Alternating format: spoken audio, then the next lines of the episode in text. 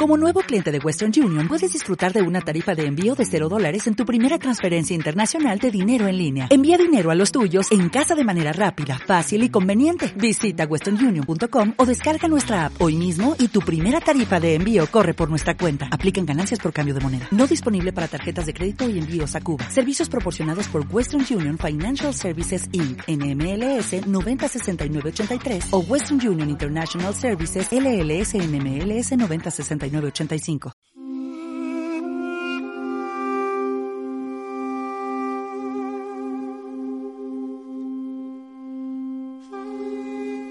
Bienvenidas y bienvenidos. Mi nombre es Álvaro González y estamos en Sendero a la Nada.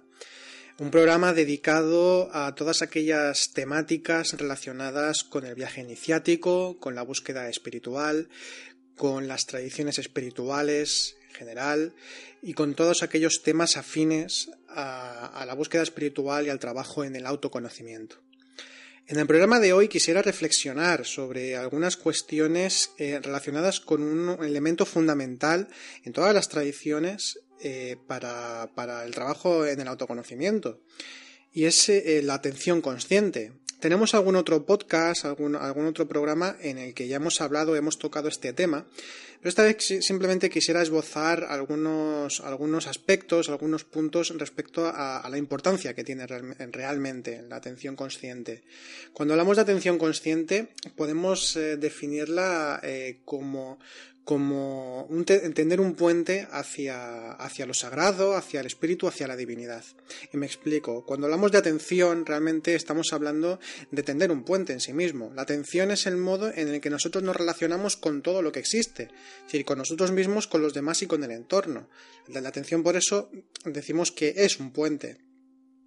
Y cuando hablamos de atención consciente, ya que la palabra consciente ya no se evoca a lo espiritual, eh, eh, a lo relacionado con la conciencia y con todos los procesos internos eh, en el autoconocimiento y en la búsqueda espiritual en sí misma, entonces estamos hablando de que la atención consciente es tender un puente hacia, eh, hacia el espíritu, o al menos es un comienzo de ello.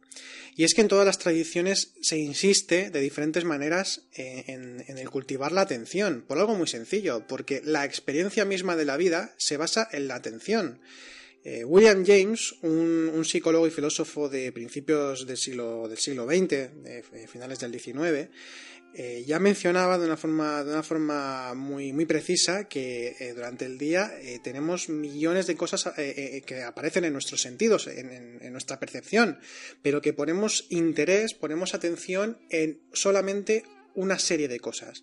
Son aquellas cosas que nos generan más interés, por los motivos que sean. A veces este interés surge de forma más inconsciente y otras veces de forma más consciente. Pero la cuestión es que eh, nosotros seleccionamos de una forma u otra, insisto, aunque sea consciente o inconscientemente. Pero nosotros focalizamos nuestra atención, nuestras fuerzas, nuestras energías hacia unas cosas determinadas, sean las que sean. Y eso significa que tenemos un margen, tenemos un margen eh, de libertad para poder escoger a qué atendemos.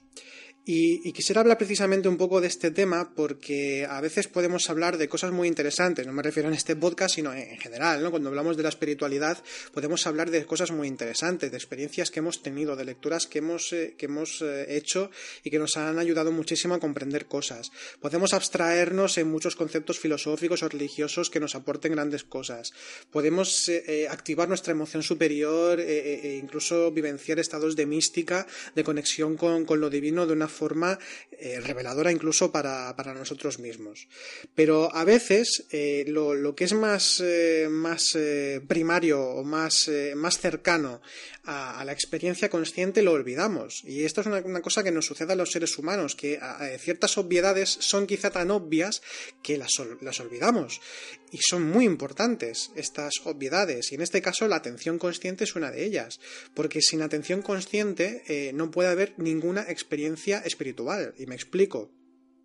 Eh, para poder realizar una práctica de, meditación, sea cual sea, eh, lo, primero de todo es la atención.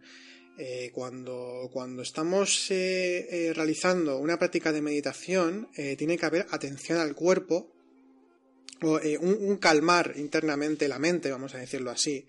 es decir, el ubicarnos en la práctica de meditación que vamos a realizar en, dejar de alterarnos emocionalmente, psicológicamente en general, eh, para que podamos realizar esa práctica. Y eso ya implica una atención, una observación del cuerpo, una observación de la respiración, eh, una, observación de, de, los movimientos de la psique también, únicamente observar, no identificarse, sino observar. Pero para eso tiene que haber atención. Y de hecho las, prácticas meditativas, eh, sobre todo en el budismo, eh, se centran en la atención.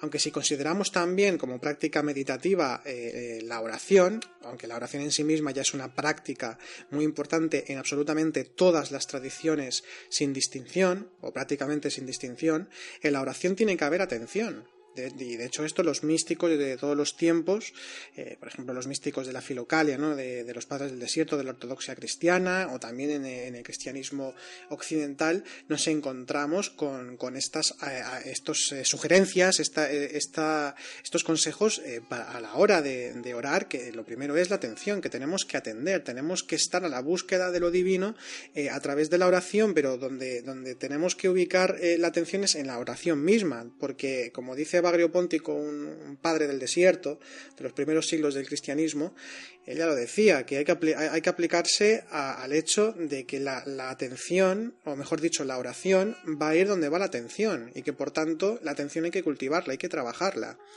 Y esto, esto eh, lo vemos repetidamente en todas las prácticas. Si hacemos prácticas de pranayama, de trabajo con la respiración y la energía, la atención es fundamental para poder sentir la energía, para poder moverla y también para ser conscientes de los procesos de la respiración en sí mismos. Eh, luego, por otro lado, también tenemos eh, las prácticas yógicas, las prácticas del tai chi, del qigong y toda disciplina, las artes marciales, que se fundamentan, por un lado, mucho en la respiración, pero es que la respiración va muy ligada también al hecho de, atender, a la atención. Pero entonces lo que estamos diciendo, lo que estoy comentando es que eh, la atención es el elemento fundamental para que podamos realizar cualquier eh, práctica o que podamos realizar cualquier estudio, porque para estudiar también hay que, hay que eh, poner una atención en ello. O también cuando escuchamos a alguien o algo, también hay que escuchar. De hecho, Ibn Arabi, este místico que mencionamos a menudo, este místico, este maestro espiritual universal, aunque era sufi, pero realmente es un maestro universal eh, en, la tradición eh, con mayúscula, eh, Ibn Arabi tenía una forma de, orar, su método de oración era primeramente como realizar una conversación con Dios, que es la oración, pero también tenía que ver con la atención eh, de la escucha de lo divino, de escuchar a lo divino e incluso imaginarlo como si se estuviese enfrente o y entonces eh, tener un diálogo con, él. Hay prácticas también eh, en, el budismo que nos hablan de ello, ¿no? como por ejemplo la, del Guru Yoga, que es una práctica del budismo Sochen y que también nos habla de una visualización del maestro y de una serie de prácticas, pero que tienen que ver sobre todo con la atención, sin entrar en, en tanto detalle, porque no me quiero desviar. Entonces, eh, eh, lo que, eh, me gustaría reflexionar es esto, ¿no? Que, tengamos en cuenta a qué es a lo que nosotros atendemos. Se nos puede llenar la boca de que estamos muy comprometidos con el autoconocimiento, con la, búsqueda espiritual, decir que es nuestra vida, que es lo más prioritario para nosotros, y, podemos creer eso realmente. No es que se nos llene la boca porque queramos tener una pose respecto a los demás o que piensen de nosotros que somos muy espirituales y ese tipo de cosas, que esas vanidades espirituales también existen pero a lo que me estoy refiriendo es que eh, lo que hay que atender es a, a lo que hacemos en un día. Lo que nosotros hacemos en un día es un reflejo de lo que hacemos en el resto de nuestra vida, si no hay cambios. Y eso significa que, ahí es donde vamos a ver las prioridades que tenemos nosotros. Entonces, cuando nosotros eh, hacemos un poco de retrospección del día, eh, vemos lo que hemos hecho, cómo hemos respondido ante las circunstancias, cómo hemos interactuado con, los demás, eh, eh, cómo, hemos estado anímicamente nosotros mismos con, lo que hemos ido viviendo durante el día, lo que hemos ido realizando. La cuestión es que, que cuando nosotros observamos todo eso, vamos a ver cuáles realmente han sido nuestras prioridades en el día a día. Porque lo que hacemos, es decir, a lo que atendemos y por tanto también actuamos, eh, es un reflejo de nuestras auténticas prioridades y de aquello a, lo que nosotros damos más importancia en nuestro día a día. Y ahí podremos ver si realmente nosotros nos ubicamos más en la atención consciente, en ese tender un puente hacia lo espiritual, independientemente de la circunstancia que estamos viviendo, porque hay que recordar que cada circunstancia es una buena oportunidad para el aprendizaje, para, para, poder eh, autoconocernos, para poder eh, experimentar incluso lo divino, lo sagrado. Pero por otro lado también hay que tener presente eh, eh, esa idea de, que, de, la necesidad de, estar eh, conscientes el mayor tiempo posible. De hecho, para hacernos conscientes en un principio de nuestra, de nuestra falta de atención en general y de cómo se dispersa nuestra atención constantemente, podemos realizar una práctica de meditación tan sencilla como la de la, que por ejemplo, la vipassana, que es el seguir el ritmo de la respiración. Y aunque surjan pensamientos, eh, sintamos emociones y haya diferentes tipos de movimientos internos, que nosotros estemos únicamente ubicados en la respiración. Eh, eh, que observemos eso, o también en los latidos del corazón, por ejemplo, en una parte del cuerpo, o en un símbolo externo, o imaginando un símbolo, no importa. La cuestión es que hagamos algún tipo de práctica, que hay muchas, relacionadas con el poner atención a un punto concreto y que haciendo esto nos demos cuenta, por un lado, estoy generalizando evidentemente, pero que nos demos cuenta de la falta de atención que tenemos, que nos va a costar mucho el, tener una, continuidad, una constancia en la práctica de focalizar la atención. Eh, esto es algo que tiene que cultivarse y tiene que trabajarse. Y eh, esto hará que nos demos cuenta de eso, pero aparte, si seguimos haciendo estas prácticas, pues iremos también cultivando poco a poco la atención consciente. Esto luego nos lo podremos llevar en nuestro día a día y así de esta manera, pues tener una manera eh, de, darnos cuenta de, lo que realmente eh, estamos viviendo. en lugar de estar dispersos en el pasado, en el futuro, en las proyecciones psicológicas que tenemos, la atención consciente tiene, tiene mucha relación o es lo que realmente eh, se experimenta es con el, aquí y el ahora. Pero lo que hay que entender es que el aquí y el ahora no es un aquí eh, espacial y una hora eh, temporal, me explico. Eh, el aquí y el ahora no, es eh, ese instante temporal de, que ahora únicamente estoy pensando o estoy focalizado en lo que estoy viviendo en este momento presente. Va mucho más allá de eso. Eh, lo que significa realmente es el estar aquí y el ahora significa sobre todo una calidad diferente de atención. Hay diferentes vibraciones, diferentes dinamismos en todo lo que existe. Eh, el ser humano, cuando hablamos a nivel iniciático, eh, estamos hablando también de los niveles de ser, de los diferentes grados de despertar eh, que tiene el ser, un ser humano que está trabajando en el autoconocimiento y que tiene un compromiso continuado en el tiempo. Y cuando estamos hablando entonces de esa calidad, estamos diciendo que la percepción es diferente. Y eso es lo que nos da la atención consciente, el comienzo de una atención diferente a la habitual. Eh, y esto es, eh, muy importante y por esto la atención consciente tiene esa relevancia y es una de las unidades fundamentales, porque la atención consciente nos va a llevar a que tengamos otro tipo de calidad a la hora de, eh, tener cualquier experiencia, de vivir cualquier circunstancia. Generalmente, en, nuestro, en nuestro andar por el mundo, eh, si no tenemos un mínimo de trabajo interior y estando acostumbrados siempre a una serie de dinámicas psicológicas que se repiten constantemente, que nos ayudan, entre comillas, a sobrevivir, a sobrellevar eh, la vida, más que vivirla, experimentarla de, una forma feliz o espiritual, eh, eh, cuando nosotros estamos tan mecanizados, lo que hacemos es tener una serie de, conceptos muy básicos, muy simplistas de lo que son las cosas. Esto es debido a una pereza mental que, generamos eh, con, el, crecimiento y con, el, que no nos enseñen desde pequeños a autoconocernos, ya que no, a que no se medite, ya que no se, no se interiorice. Entonces, eh, estamos acostumbrados eh, a, tener unos conceptos muy básicos de las personas, de, las cosas, de los trabajos, de las familias, de, todo, lo que, de todo lo que somos incluso nosotros mismos. Eh, entonces, ¿qué sucede? Que lo que estamos haciendo es proyectar nuestra propia psicología y deformar la percepción de las cosas. Esto es el andar por la vida que se tiene generalmente cuando la conciencia está dormida.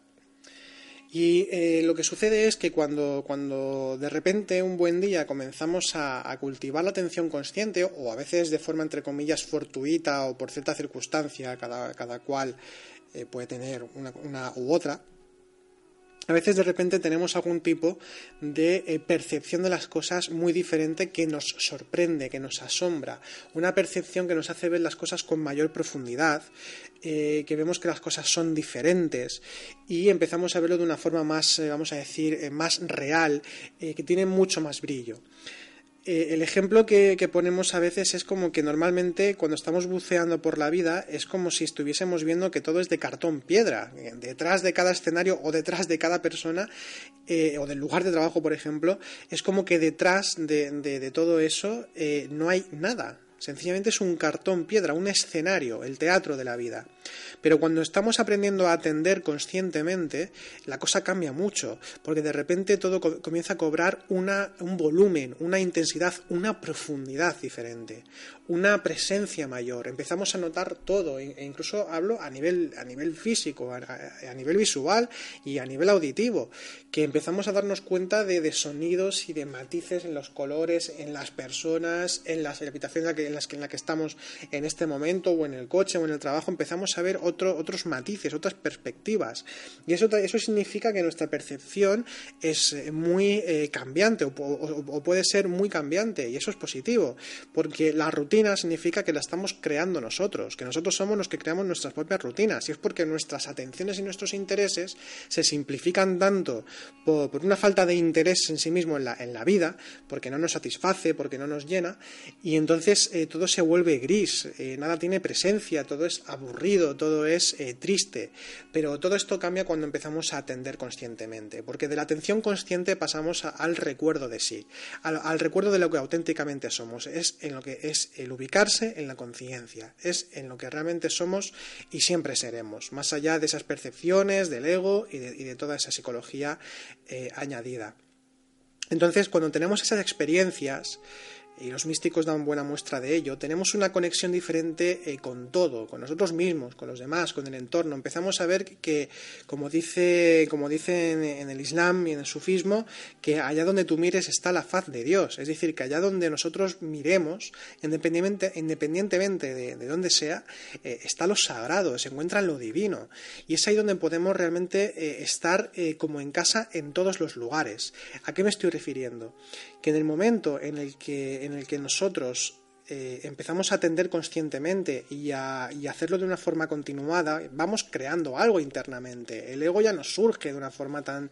Eh, esto es paulatino lo que estoy hablando, ¿eh? ¿no? pero el ego no surge ya de una forma tan intensa o cada vez se va diluyendo de más en más y entonces tenemos cada vez más experiencias conscientes o tenemos cada vez una, un mayor, una mayor visión de las cosas, mucho más amplia y mucho más integradora y participativa. Porque una de las cosas que nos da la atención consciente y esa calidad de, observación de la que estamos hablando es que nos hace participar de una forma consciente de esa unidad múltiple eh, en la que nosotros eh, experimentamos la vida. No estamos separados de nada y eso significa que también nuestra propia atención y la forma en que nosotros interactuamos con los demás, con el entorno y con nosotros mismos implica también un efecto para, para con los demás, con el entorno y con nosotros mismos. Eh, siento si me repito tanto. Entonces, eh, cuando nosotros estamos, estamos cada vez ubicando más esa atención consciente, ese recuerdo de sí, recuerdo de lo que realmente somos, lo que estamos haciendo es tener una mejor, eh, una mejor interacción, una mejor relación con todo. Y eso significa que lo que nosotros hagamos, que lo que nosotros decimos, que la forma en que nosotros experimentamos la vida repercute en los demás. Por tanto, si nosotros eh, con la atención consciente y con, y con las prácticas que realizamos y en un trabajo serio en el autoconocimiento, no es únicamente para uno mismo. De hecho, aquí eh, hay que, hay que revertir esas concepciones que se tienen hoy en día. En varios ámbitos de, la nueva era, vamos a hablar claro, y, también del crecimiento personal, ese tipo de cosas, se habla del de yo, yo, yo y yo, del empoderamiento, del éxito, y, todo el tiempo se habla de hacer las cosas para con uno mismo, se enfoca de esa manera, eh, en, gran medida, se habla de amor, pero eso realmente no es amor, esto ya lo vimos en otro podcast, ¿no? Eh, a lo que nos estamos, eh, a lo que me estoy refiriendo es que cuando, cuando nosotros trabajamos en el autoconocimiento y estamos cultivando esa atención consciente, lo que estamos estamos haciendo es recrear también valores conscientes, valores de la conciencia. Y eso implica que, al fin y al cabo, el trabajo en el autoconocimiento Claro que también es, eh, entre comillas, para nosotros, que tampoco es exactamente así. Las tradiciones, de hecho, no nos dicen esto y la propia experiencia tampoco te habla de esto, porque eh, mm, eh, tiene que ver más con la desaparición de uno mismo para que aflore lo que realmente somos, que es la conciencia. Cuando me, refiero a uno mismo, me refiero al ego, a todos los deseos, a todas las frustraciones, a, todo, a todo aquello que realmente nos hace infelices. Entonces, el trabajo en el autoconocimiento tiene que ver muchísimo con los demás. Con los demás no en el sentido de que ellos hagan algo o no lo hagan, sino de que nosotros, al fin y al cabo, cuando trabajamos en el autoconocimiento, lo que tenemos dentro va a salir hacia afuera. Esto lo vimos con el símbolo de, justamente en el podcast sobre el amor, lo vimos con el símbolo del hombre verde. El hombre verde, este símbolo que sale en el románico y, el gótico eh, eh, en muchas catedrales, iglesias ¿no? de, de aquella época, eh, una de las cosas que tiene es que, le surgen ramas de la boca, que surgen del interior. Es decir, que dentro suyo ha crecido una semilla, una planta que al final sale por la boca. La boca es eh, el lugar por donde sale la palabra, que es creadora.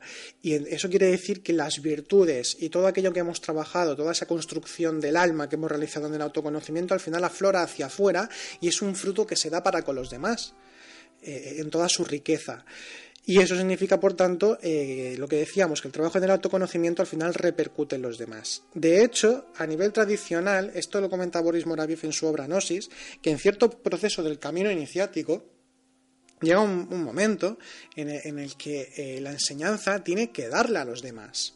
Tiene que darle a los demás. E incluso hay algunas tradiciones, eh, ahora si no me equivoco, creo, creo que en alguna tradición sufi, aunque puede que en alguna más, incluso se dice que cuando un ser que está trabajando sobre uno mismo alcanza otro nuevo nivel de ser, es decir, que eh, dentro de la escala de la iniciación sube otro peldaño, eh, tiene que enseñarle a otros seres para que eh, estén en el peldaño en el que él estaba, porque ese peldaño no, puede quedarse vacío. Lo, que viene a significar es lo mismo, hay que enseñar. Cuando, cuando se tiene cierto grado de despertar, cierto anhelo, cierto anhelo espiritual, pues se tiene que dar la enseñanza, o como mínimo, si no se da una enseñanza, se tienen que entregar esos valores con el tipo de actividades que sean. Estamos hablando únicamente de, estar en una, en una ONG o hacer misionero o misionera. No estamos hablando de eso, que también podría ser una manera, pero en todo caso es el estar presente y en ayuda para con los demás. Por tanto, el trabajo en el autoconocimiento no tiene nada que ver con el egoísmo, ni tampoco con eh, eh, el que nosotros alcancemos algo para nosotros mismos y punto y final. Porque eso se convierte en egoísmo, eso se convierte en, una idea de, que solo las cosas las hago para mí y que me merezco lo mejor, me merezco eh, el autoconocimiento porque tengo mucho anhelo y, y me merezco la felicidad plena, todo ese tipo de cosas. No funciona de esta manera. De hecho, realmente cuando nosotros nos quitamos todo ese, todo ese tipo de concepciones, de, deseos, de hecho en el budismo ya vemos que una de las grandes causas del sufrimiento es el deseo, el desear algo. Aquí diferenciamos, por cierto, deseo de anhelo. El deseo es del ego, que es una serie de cosas que se, que se buscan para la propia fruición, para, para eh, llenarnos con algo momentáneamente y eso nos conduce a la felicidad porque no se cumple con la expectativa, cuando se consigue, cuando se consigue realmente luego queremos más, ese tipo de cosas, o sencillamente que no se consigue y también te frustra. Y luego está el anhelo que eh, aquí lo relacionamos más con, el, anhelo como la tendencia hacia el espíritu, hacia eh, lo que realmente somos y hacia la unidad, al fin y al cabo, porque el trabajo en el autoconocimiento, otra forma de nombrarlo, es el proceso de reconocimiento de la unidad en la que todos eh, participamos. Que esto en el taoísmo también lo encontramos, ¿no? Con esa, esa vuelta al Tao, que se encuentra incluso en la palma de mi mano. Entonces, bueno, pues, eh, pues eh, esa es la cuestión. el cultivar la atención consciente para, para que podamos hacer eh, de una forma más eh, fructífera cualquier tipo de práctica, que, para que podamos escuchar a los demás de una forma más eh, auténtica, más verdadera, más legítima, incluso podemos decir, y al fin y al cabo que podamos, que podamos trabajar de una forma más constante en el autoconocimiento. Y cultivando la atención se consigue, se consigue mucho tener una constancia en el trabajo interior, porque es ahí donde ponemos nuestras energías. Es como decía Boris Moraviev, es como el único capital que tenemos, ¿no? como si fuese un capital que podemos derrocharlo o invertirlo. Todo dependerá de, nuestros anhelos, de nuestros deseos y de eh, lo que, a lo que pongamos más prioridad en nuestras vidas. Bien, pues eh, esta era una reflexión que quería hacer, eh, era pues esbozar algunas, algunas, eh, algunos aspectos de la atención consciente y de la importancia que tiene para, todas las tradiciones y para las prácticas que, realicemos y para cualquier búsqueda espiritual que, emprendamos. Y, nada más, sencillamente era esto. Bien, pues ya nos vemos la, nos escuchamos la semana que viene y hasta entonces, eh, que vaya muy bien la semana. Hasta la próxima.